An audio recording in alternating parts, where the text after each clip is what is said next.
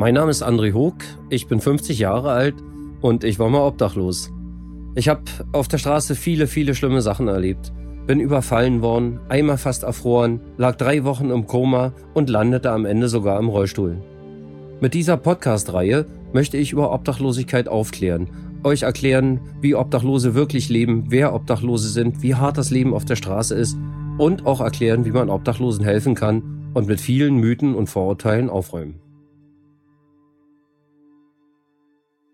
Mein Name ist André Hoog, ich bin 50 Jahre alt und ich war mal obdachlos. Heute habe ich wieder ein ganz normales Leben, habe wieder eine Wohnung, habe einen guten Job, bin Kreditberater bei einer großen Kreditberatung in Berlin und verdiene gut, gutes Geld, also bin wieder ein ganz normaler Mensch. Und bevor ich obdachlos wurde, hatte ich auch ein sehr, sehr gutes Leben.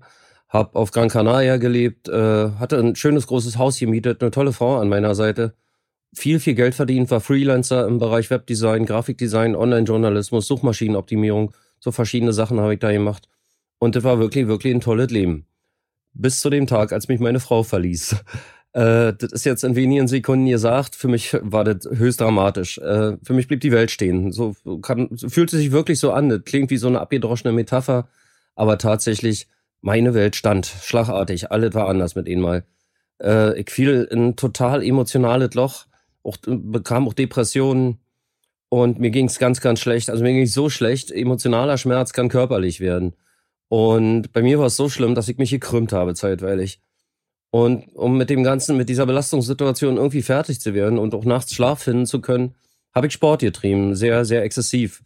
Äh, ich hab, äh, bin Rad gefahren, ich habe für einen Triathlon trainiert, bisschen geschwommen, gelaufen, mit Gewichten, habe Boxtraining betrieben hab also jeden Tag bis zur totalen Erschöpfung trainiert, bloß um abends zur Ruhe zu kommen und, und in Schlaf zu kommen. Und selbst das hat oft nicht funktioniert. Ja, und nach etwa anderthalb Jahren war ich mit einem spanischen Bekannten äh, in, einer, in einer Bar abends, wir saßen da zusammen und er kam plötzlich von der Bar zurück und stellte zwei Gläser rum auf den Tisch. Und ich dachte, Mensch, weißt du, genau, ich trinke keinen Alkohol, also das bekam mir immer irgendwie alles nicht und ich mochte das auch nicht. Und, äh, und er bat mich immer wieder, war auch schon ein bisschen angetrunken und aus reiner Höflichkeit trank ich dann dieses Glas rum und dachte, na gut, ist ja nicht böse mit dir. Und merkte plötzlich so nach 15 Minuten etwa, dieser entsetzliche Schmerz, der mich da bis dahin schon fast anderthalb Jahre gequält hatte, der war weg. Der war nicht mehr da. Und das war ein Schlüsselmoment für mich. Von diesem Tag an begann ich mich mit Alkohol selber zu therapieren. Immer wenn ich es nicht mehr aushielt, äh, trank ich eben Alkohol. Und äh, naja, und das wurde, mir ging sehr, sehr schlecht. Ich trank sehr viel und wurde darüber alkoholabhängig. Naja, wenn man, wenn man so viel Alkohol jeden Tag trinkt, also bereits morgens statt Kaffee Wodka trinkt, dann äh, ist man kein normaler Mensch mehr. Das ich in, in einer anderen Podcast-Folge nochmal genauer aus, wenn ich mal äh, explizit über den Alkohol auf der Straße rede. Äh, sondern äh, man verändert sich sehr stark. Äh, ich, meine Arbeit litt. Also als Freelancer muss man wirklich sehr, sehr viel arbeiten. Meine Kunden waren auch eine sehr hohe Qualität von mir gewohnt. Und äh, naja, die Qualität ließ nach. Ich hielt meine Deadlines nicht mehr ein. Ich musste sehr viel mit meinen Kunden telefonieren. Die saßen alle in Deutschland. Und die merkten auch am Telefon, mit dem stimmt irgendwas nicht mehr. Was ist denn mit dem los? Und dann sprangen so nach und nach ein paar Kunden schon ab. Auch mit die größten, die ich hatte, von denen ich auch hauptsächlich lebte damals. Und irgendwann kam dann auch der Tag, äh, wo ich gar nicht mehr arbeitete und von meinem Geld lebte. Und da ich bis dato einen sehr, sehr hohen Lebensstil gewohnt war, äh, lebte ich einfach so weiter mit dem Hintergedanken im Kopf, naja, du fängst schon irgendwann wieder an und dann geht halt alles weiter. Ja, der Tag kam aber nie, sondern irgendwann stand ich vor der Situation, nur noch 1000 Euro auf dem Konto zu haben und eine Entscheidung treffen zu müssen. Und zwar hatte ich die Wahl zwischen folgenden Punkten. Entweder alle meine Rechnungen zu bezahlen für den nächsten Monat, also meine Miete und was da eben so alles ist, Internet und, und dann pleite zu sein und gar kein Geld mehr zu haben und war ja auch nicht zu erwarten, dass noch irgendwas nachkommt da äh, überhaupt keine Rechnungen geschrieben waren und meine Projekte auch in der Regel sehr, sehr langfristig liefen. Also ich, ich wäre also schnell nicht an Geld gekommen. Und die andere Entscheidung war eben, äh, nach Deutschland zurückzukehren äh, und hier ins Sozialsystem zu gehen. Äh, ich habe es auch mit dem spanischen Sozialsystem probiert. Und obwohl ich da acht Jahre wirklich äh, nicht wenig ins, in, eingezahlt hatte, verweigerte man mir dort strikt und einfach die Hilfe mit tausend Winkelzügen und äh, am Ende bekam ich einen Gutschein für die Caritas im Wert von 70 Euro. Der sollte dann für 14 Tage reichen. Und mir wurde auch ganz deutlich gesagt, ich brauche nicht nochmal Fragen kommen. Na gut, dann blieb mir eigentlich ja nicht weiter übrig, als eben das Rückflugticket nach Deutschland zu kaufen.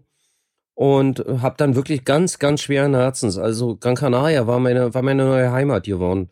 Ähm, ich, da waren meine ganzen Freunde, mein gesamtes soziales Umfeld war da. Und das ist natürlich auch ein sehr, sehr schöner Ort zum Leben, mit 300 Sonnentagen im Jahr und in einem großen, tollen Haus zu wohnen. Ähm, aber nichtsdestotrotz, mit ganz, ganz schweren Herzen musste ich mich eben dafür entschließen, nach Deutschland zurückzukehren. Ließ dort alle zurück, verließ die Insel eigentlich wirklich mit mir packten Rucksack indem ich wirklich, also das Allerwichtigste, wenn man sein gesamtes Leben zurücklässt, was man dann so in so einen Rucksack eben packt. Meine Arbeitszeugnisse, meine Zertifikate, die ich im Leben erworben hatte, private Fotos und auch bestimmte Andenken.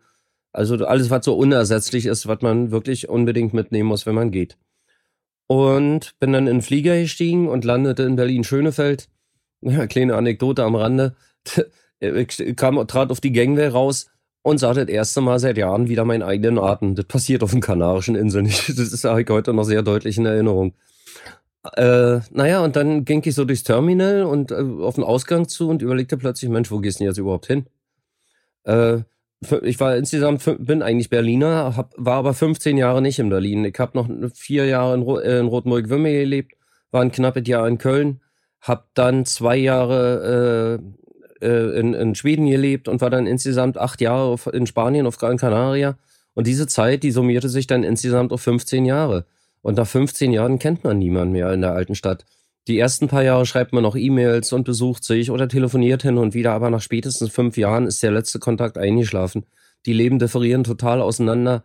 Und ähm, naja, aber nach 15 Jahren war dann überhaupt niemand mehr, den ich eigentlich noch so in Berlin kannte. Ich habe zwar noch eine Mutter in Strausberg, aber die ist äh, seit Jahren Schmerzpatientin, ist darüber auch depressiv geworden. Und auch das Verhältnis zu meinem Stiefvater ist seit vielen, vielen Jahren sehr, sehr angespannt. Am ersten Abend bin ich natürlich dort auch erstmal hingefahren. Doch am nächsten Morgen sagte der, mein Stiefvater mir dann eben, äh, ich brauche am Abend nicht nochmal zu kommen. Und dann gibt's noch eine Schwester in Strausberg, äh, die bewohnt mit ihrem Mann eine Vierraumwohnung allein. Und äh, naja, da auch zu dem Mann ist das Verhältnis auch seit Jahren nicht das Beste. Und die machten mir kein Angebot und ich wollte eben nicht fragen, aufgrund der, des angespannten Verhältnisses. Na gut, für die ersten Tage hatte ich dann eben noch ein bisschen Geld für billige Hostels und Jugendherbergen und auch ganz preiswerte Billighotels. Aber das war eben auch nach wenigen Tagen verbraucht. Dann blieb mir eigentlich nichts weiter übrig, als noch von dem letzten bisschen Geld mich nachts in irgendwelchen 24 Stunden ein bisschen rumzudrücken, wo ich dann natürlich auch nicht schlafen durfte. Da wurde da ganz penibel drauf geachtet sondern ich musste dann eben noch die ganze Nacht wach bleiben und das kann auch nicht lange funktionieren.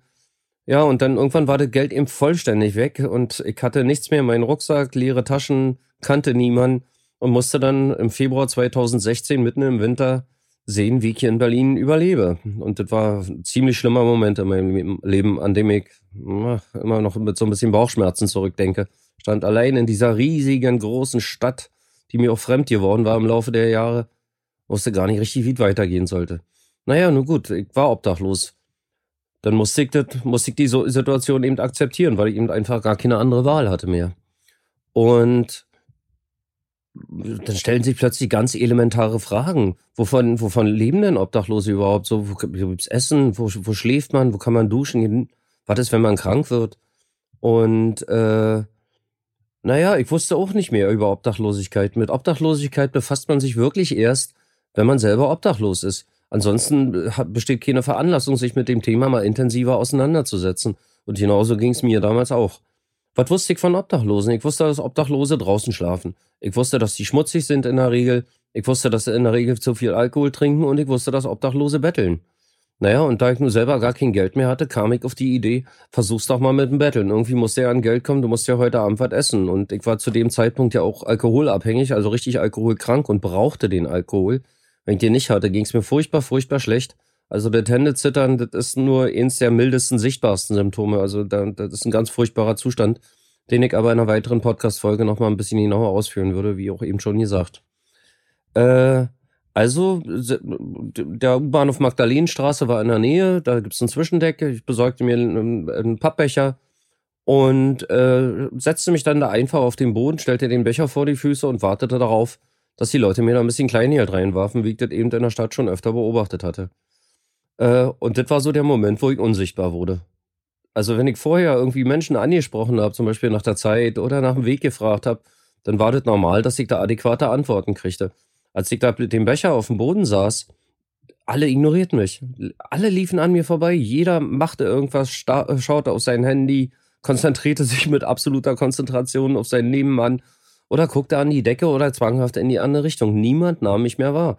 Auch wenn ich Leuten einfach mal so dachte, na, irgendwie musste, musste dir ein bisschen auf dich aufmerksam machen und wünschte dann mal einen guten Tag. Und äußerst selten grüßte mal jemand zurück. Ja, und ganz, ganz selten warf mir mal jemand 20 oder 50 Cent in meinen Becher. Äh, und das war, also, das war, ich dachte, was passiert denn hier gerade? Ich hab das ja nicht so begriffen. Ähm, naja, okay, ich musste, ich nahm das dann eben hin. Wie gesagt, ich musste das ja einfach tun, um eben abends schlicht und ergreifend was zu essen zu haben. Äh, das Betteln dort war sehr, sehr wenig lukrativ. Ich habe am Tag Einnahmen gehabt von drei, fünf, im Höchstfall sieben Euro. Und als Alkoholkranker mit Essen und Kosmetikartikeln, was man alles kaufen muss, eben auch als Obdachloser, reichte dieses Geld hinten und vorne nicht. Äh, nach drei Tagen etwa machte ich mich dann auf die Suche nach einem lukrativeren Schnorrplatz und fuhr mit der U-Bahn ein paar Stationen weiter und traf da auf einen anderen Obdachlosen. Dieser Obdachlose, der, der mochte mich aus irgendwelchen Gründen gut leiden und ich kam mit ihm in Gespräch. Und er sagte, los, geh ein paar Bier holen, dann kannst du hier bleiben. Und ich hatte ihn vorher auch äh, kurz berichtet, dass ich ganz neu bin auf der Straße und er bot sich dann an, äh, mir zu erklären, wie das Leben auf der Straße funktioniert. Und äh, naja, ja, zwei Tage lang erzählte er mir, wo ich meine grundsätzlichen Probleme erstmal löse. Schlafplätze im Warmen, das war bitterkalt, das war Februar und ich war die Jahre lang, acht Jahre lang die hohen Temperaturen auf Gran Canaria gewohnt. Da wird es sehr selten mal unter 20 Grad plus kalt. Und plötzlich war ich hier bei minus drei Grad und Nieselregen und Wind und mit unzureichender Kleidung dieser deutschen Kälte ausgesetzt. Also warm war mir schon mal sehr, sehr wichtig.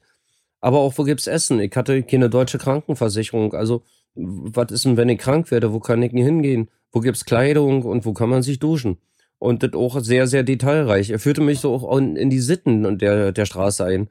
Die Straße kann man eigentlich, Subkultur ist vielleicht nicht ganz das richtige Wort, aber tendiert in die Richtung bezeichnen. Dort gibt's eigene Verhaltensregeln, da gibt's einen eigenen Verhaltenskodex, da gibt's äh, bestimmten Slang, da gibt's selbst Worte, äh, Vokabeln, die im normalen Leben nicht existieren die gibt's dann da auf der Straße. Und das erzählte der mir so mit seiner Engelsgeduld und fühlte sich dabei auch natürlich ein bisschen wichtig und gebraucht, aber mir war es recht. Ich wusste hinterher, wie ich in Berlin überleben kann.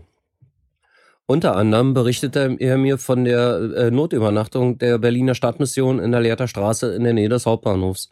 Er sagte mir, da gibt's einen warmen Schlafplatz, da gibt's ein warmes Essen, äh, da kann man duschen, da gibt's einen Arzt und äh, da gibt's auch eine Kleiderkammer, äh, wo man sich mit, mit warmer Kleidung eindecken kann. Und in meinen Ohren klang das wie, wie die aller, allerschönste Musik. Und ich ließ mir den Weg beschreiben und machte mich auf den Weg dahin. Allerdings, die Zustände, die ich da am Abend vorfand, die waren komplett anders, als, als es in seiner Schilderung klang. Also, äh, das war völlig anders. Ich muss hier an dieser Stelle nochmal einen kleinen äh, Ausflug machen in eine andere Richtung, um ein bisschen deutlich zu machen, wie die Zustände in diesen Notübernachtungen wirklich sind. In Berlin gibt es, ihr schätzt, circa 6000 Obdachlose. Ähm, äh, dem stehen gegenüber etwa 1000, 1100 Schlafplätze, die außer bei extremen Minusgraden nicht voll werden. Und das hat einen Grund. Warum schlafen über 5000 Menschen im, im Winter auch bei minus 5 oder teilweise sogar minus 10 Grad lieber unter einer Brücke im Freien als in diesen hochgelobten und ach so schönen äh, Notübernachtungen, die überall angeboten werden und die in der Presse auch immer gelobt werden. Diese Notübernachtung, in der, die ich persönlich kenne, von der ich jetzt auch berichten werde, öffnete um 21 Uhr. Aber auch wirklich Punkt 21 Uhr. Es war egal, welche Temperaturen draußen wüteten. Die Tür ging nicht eine Minute eher auf. Und dann warten da am Abend eben, ähm, also bei relativ milden Temperaturen, sagen wir mal so plus 5 Grad oder gegen 0 Grad, 80 bis 100 Personen. Und wenn es dann unter minus 10 geht, bis, äh, bis zu 200 Personen das, einer der wenigen Vorteile dieser einen Notübernachtung ist, die äh, hat eigentlich eine offizielle Kapazität von 120 Plätzen. Aber da ist eine Regel, niemand wird weggeschickt. Also wer sich da abends anstellt, kriegt auch in irgendeiner Ecke noch einen Platz. Das ist einer der wenigen, wenigen guten Sachen neben dem sehr, sehr guten Essen dort. Aber alles andere ist eben nicht so, wie es, wie es öffentlich dargestellt wird. So, dann kommt man da vielleicht abends um 21 Uhr an, ist der 140. in der Reihe dann geht die Tür auf. Und dann werden die Leute da in Zweier-, Dreiergruppen eingelassen und es gibt erstmal Personenkontrollen. Also nach Drogen, nach Waffen, nach Alkohol. Die will natürlich niemand in so einer Einrichtung haben und das wird eben kontrolliert. Und äh, das nimmt natürlich Zeit in Anspruch. Also so drei Personen, die können ihr Gepäck abgeben, die werden durchsucht. Das ist, äh, drei, vier Minuten sind da verstrichen und ehe da 140 Männer durch sind, das dauert seine Zeit. Und wenn man eben erst als letzter angekommen ist, kann es durchaus 22.30 Uhr sein, bis man überhaupt erstmal drin ist in dieser Unterkunft. So, dann gibt's, geht man in den Essenssaal und dann will man natürlich auch gerne was essen. Essen, wie ich bereits erwähnt, exzellent gut, immer reichhaltig, immer sehr gesund, auch sehr nahrhaft, weil das Leben auf der Straße ist sehr, sehr kräfteraubend. Gerade im Winter. Der, der Körper verbraucht so immens viel Energie, um die, die Körpertemperatur aufrechtzuerhalten, weil man sich ja nirgends aufwärmen kann. Äh, das raubt richtig Kräfte und dem wird dort über das Essen auch Rechnung getragen, dass die, dass die Leute wenigstens erstmal Kalorien und Energie in den Körper bekommen. So, aber das nimmt auch wieder Zeit in Anspruch. Also warten aufs Essen, selber essen. Als Raucher will man vielleicht noch eine rauchen gehen hinterher, ist eine halbe Stunde weg. Dann will man vielleicht noch duschen. Die Möglichkeit besteht dort, theoretisch. Äh, für die genannte Anzahl von Obdachlosen gab es damals zu meiner Zeit zwei Duschen. Und das richtig Dumme war, die Duschzeit war damals nicht limitiert. Äh, sondern, wenn jemand der Meinung war, er möchte jetzt gerne anderthalb Stunden duschen, dann durfte der das. Das wurde dem nicht untersagt. Und für die restlichen Leute blieben dann eben zwei Waschbecken, an denen sie sich waschen konnten. Und, aber okay, vielleicht hat man es sogar noch geschafft, unter die Dusche zu kommen, mit Wartezeit und Anziehen, Ausziehen auch eine halbe Stunde wieder weg, dann ist das in der Regel schon 23.30 Uhr. So, dann möchte man vielleicht noch zum Arzt. Es gibt dort einen Arzt für 140 bis 150, manchmal 200 Personen. Und äh, der hat zwar auch noch Helfer, aber die oft auch einfach nur ehrenamtliche Leute sind, die überhaupt keine medizinische Ausbildung haben und dementsprechend auch wenig agieren und ihn unterstützen können. Und bei Obdachlosen ist das in der Regel so, die meisten haben keine Krankenversicherung. Und äh, äh, gehen äh, demzufolge auch erst dann zum Arzt, wenn es völlig unumgänglich ist, also wenn es richtig schlimm ist. Also wenn Obdachlose krank werden, werden die in der Regel sehr, sehr krank. Also ich kenne einen polnischen Obdachlosen, der hatte an der Außenseite des Fußes eine kleine Verletzung und durch die, die schlimmen Lebensbedingungen draußen auf der Straße, mangelnde Hygiene, man kann sich nicht richtig waschen, man kann auch die Kleidung nicht regelmäßig wechseln, schlechte Ernährung, Alkohol spielt eine Rolle, der ganze Schmutz, man ist ständig im Dreck, man sitzt im Dreck, man schläft im Dreck entwickelte sich die kleine Verletzung so schlimm, dass er nach drei Monaten seinen kompletten Unterschenkel verloren hat. Und dieser Arzt abends in der, in der Notübernachtung, der hat eigentlich nur Zeit, sich um so eine, so eine schlimmen Fälle zu kümmern. Äh, jemand ist im, betrunken gestürzt, hat eine große klaffende Platz, Platzwunde am Kopf, die muss versorgt werden. Andere haben offene Beine, es gibt gebrochene Knochen, äh, und darf, um so eine Sachen kümmert sich dieser Arzt. Also mit 38,5 oder 39 Grad Fieber und einer leichten grippalen, äh, äh, leichten grippalen Infekt braucht man den ja nicht fragen. Dafür hat er gar keine Zeit. Da gibt es zwei Aspirin und dann, dann ist er beim nächsten Patienten. Dann kann er seine Arbeit da gar nicht leisten. Also großen Respekt vor der Arbeit dieses Arztes, der damals da war. Aber einfach viel zu wenig. Äh, es wird immer in der Presse erklärt, ja, wir haben eine medizinische Versorgung, aber wie die tatsächlich aussieht, das wird immer nicht dazu gesagt. Ja, es gibt eine medizinische Versorgung, theoretisch. Also mit normalen Erkrankungen für Obdachlose eigentlich ja nicht nutzbar. Gut, aber vielleicht hat man es auch noch geschafft, zum Arzt zu kommen. Dann ist das mittlerweile äh, 23.45 Uhr oder vielleicht auch schon 0 Uhr. Und dann setzt man sich da auf eine Bank und wenn eine 5er, 8er Gruppe zusammengekommen ist, wird man rübergeführt in die Schlafsäle. Dass man rübergeführt wird, hat, hat Gründe. Und zwar folgende. Äh, die meisten oder sehr viele Obdachlose sind alkoholkrank. Und viele sind so abhängig, wie auch ich ganz am Ende, die werden bereits nach wenigen Stunden in der Nacht werden die so entzügig, dass sie wirklich trinken müssen. Die zittern dann am ganzen Körper, haben schwerste Kreislaufstörungen und ganz viele andere unangenehme Effekte. Und äh, viele würden dann auf die Idee kommen, auf dem Weg äh, rüber zur, zur Schlafstelle irgendwo Alkohol zu verstecken, den dann an sich zu nehmen, dass sie über die Nacht kommen. Das ist übrigens auch ein Grund, warum viele Obdachlose Notunterkünfte meiden, weil die schaffen da gar keine ganze Nacht.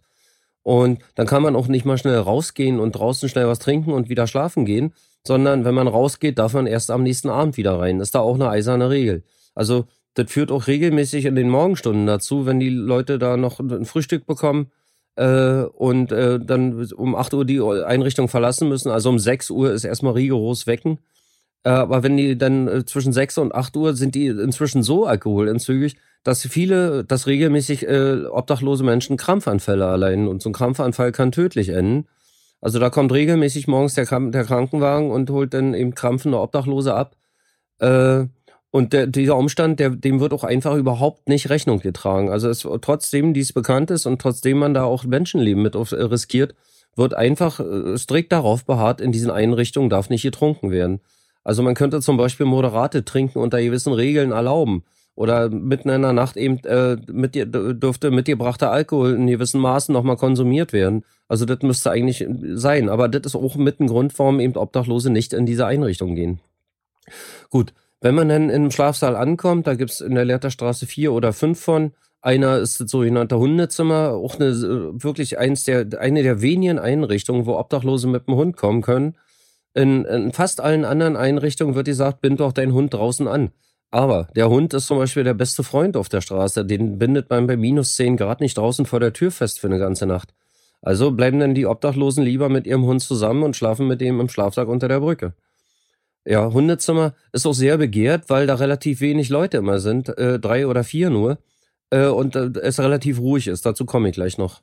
Dann gibt's noch ein Zimmer, was ausschließlich für Frauen reserviert ist und die anderen äh, Zimmer, die sind dann eben für die normalen männlichen Obdachlosen. Ja, so ein Zimmer äh, kann man sich vorstellen, etwa so groß wie ein normales Wohnzimmer. Und da stehen keine Betten drin, da steht auch kein Tisch mit einer Pflanze und da gibt, steht auch keine Pflanze äh, auf dem Fensterbrett. Fensterbretter gibt's nicht. Da gibt's ganz kleine Luken, die sind direkt unter der Decke. Der Raum befindet sich fast im Keller. Und in dem Raum stehen noch keinerlei Möbelstücke, sondern es liegen Isomatten am Boden. Damals zu meiner Zeit noch mit einem Abstand von etwa 30 bis 40 Zentimetern. Als ich vor wenigen Monaten mal wieder nach langer, langer Zeit mit dem Kamerateam in diesen, in diesen, ein, in diesen Zimmern drin war, ähm, stellte ich so meinem großen Erschrecken fest, die liegen mittlerweile dicht an dicht beieinander. Also so eine Isomatte ist ja auch nicht sehr breit, also 40 bis 50 Zentimeter, also auch eine Schulterbreite von einem normalen erwachsenen Mann. Und da, bereits damals in meiner Zeit, als diese Distanz zwischen den Matten noch vorhanden war, kam es regelmäßig vor, dass der Nachbar auf der Nachbarmatratze sich nachts beim Umdrehen auf der eigenen Matte zum Liegen kam und einen natürlich dadurch auch immer wieder geweckt und gestört hat beim Schlafen. Und durch die immense Enge, die da jetzt vorherrscht, äh, die, sind diese Störungen praktisch Dauerprogramm. Also das ist schon mal ein Grund, warum man dort schlecht schlafen kann. Oder wenn nachts jemand zur Toilette aufstehen muss. Er muss mindestens einen seiner Nachbarn wecken, um hochzukommen überhaupt, ne? Ja. Dann sind die Männer zwischen 18 und 88 Jahren alt. Und es äh, gibt in der Regel mindestens zwei, manchmal sogar sieben bis acht verschiedene Nationalitäten, was auch eine große Sprachbarriere äh, mit sich bringt. Also die Leute können Probleme nicht durch, durch Reden lösen, sondern sind dann eben auf andere Maßnahmen, zu denen ich gleich noch kommen werde, äh, angewiesen. Dann der größte Teil dieser Obdachlosen ist betrunken. Dann gibt es auch noch einen großen Anteil psychisch kranker Obdachloser. Da gibt es zum Beispiel, also wie viele es sind, weiß niemand, da man ja auch nicht so genau weiß, wie viele Obdachlose das überhaupt gibt. Äh, aber da gibt's dann so Vorfälle, da sitzt dann jemand drei oder vier Stunden und unterhält sich ganz lautstark und sehr angeregt mit der, einfach mit der Wand und ist durch nichts zu stoppen. Ja. Und äh, verursacht dadurch, ist dadurch natürlich auch eine ständige Störquelle. Dann äh, hat man endlich irgendwie seinen Platz gefunden und das Licht geht aus und dann eigentlich gibt's vorher schon den ersten Streit. Fenster auf oder Fenster zu, Heizung an oder Heizung aus. Der eine Obdachlose hat den ganzen, den ganzen Tag vor irgendeinem Supermarkt gesessen mit seinem Becher vor den Füßen und hat gebettelt. Äh, oder ist auf dem Zugieren Bahnhofsvorplatz herumgelaufen und hat Zeitungen verkauft, um sich da seine paar Euros zusammen zu verdienen, die er so, so zum Leben braucht. Und der ist natürlich völlig durchgefroren und der will es gerne warm haben. Der andere Obdachlose kann so nicht schlafen. Der braucht frische Luft und, und, und, und äh, eben äh, kühle Luft zum Schlafen. Und da gibt's den ersten Streit. Und durch die Sprachbarriere und auch durch, durch äh, eine Besonderheit der obdachlosen Menschen, die, die ich gleich noch erzählen werde, äh, wird es nicht gelöst wie im normalen Leben. Also im normalen Leben tauscht man Argumente, entwickelt eine gemeinsame Lösung und das Ganze geht in Ruhe und Frieden weiter. Bei Obdachlosen ist es ganz einfach so, der mit den dicksten Oberarm hat recht. Und wenn man da anderer Meinung ist, dann muss man dem das erklären. Aber auf, auf, eben auf die, in der Sprache, die der versteht gerade in dem Moment. Oder man akzeptiert es eben so, wie es ist. Gut, aber irgendwann ist dann auch diese, diese Fenstersituation geklärt und das Licht geht aus. Nach 30 Minuten muss der Erste zur Toilette, schaltet das Licht an. Fünf Leute beschweren sich, hey, mach Licht aus, mach Licht aus. Fünf andere Leute beschweren sich, weil die gerade laut sind und, und beim Schlafen stören. Halbe Stunde später versucht der Nächste im Dunkeln, fällt aufgrund der immensen Enge über drei andere Obdachlose, die sich beschweren. Irgendeiner schaltet das Licht ein, fünf Leute beschweren sich, weil das Licht an ist, fünf Leute beschweren sich wiederum, weil es laut ist. Und so geht das die ganze, ganze Nacht.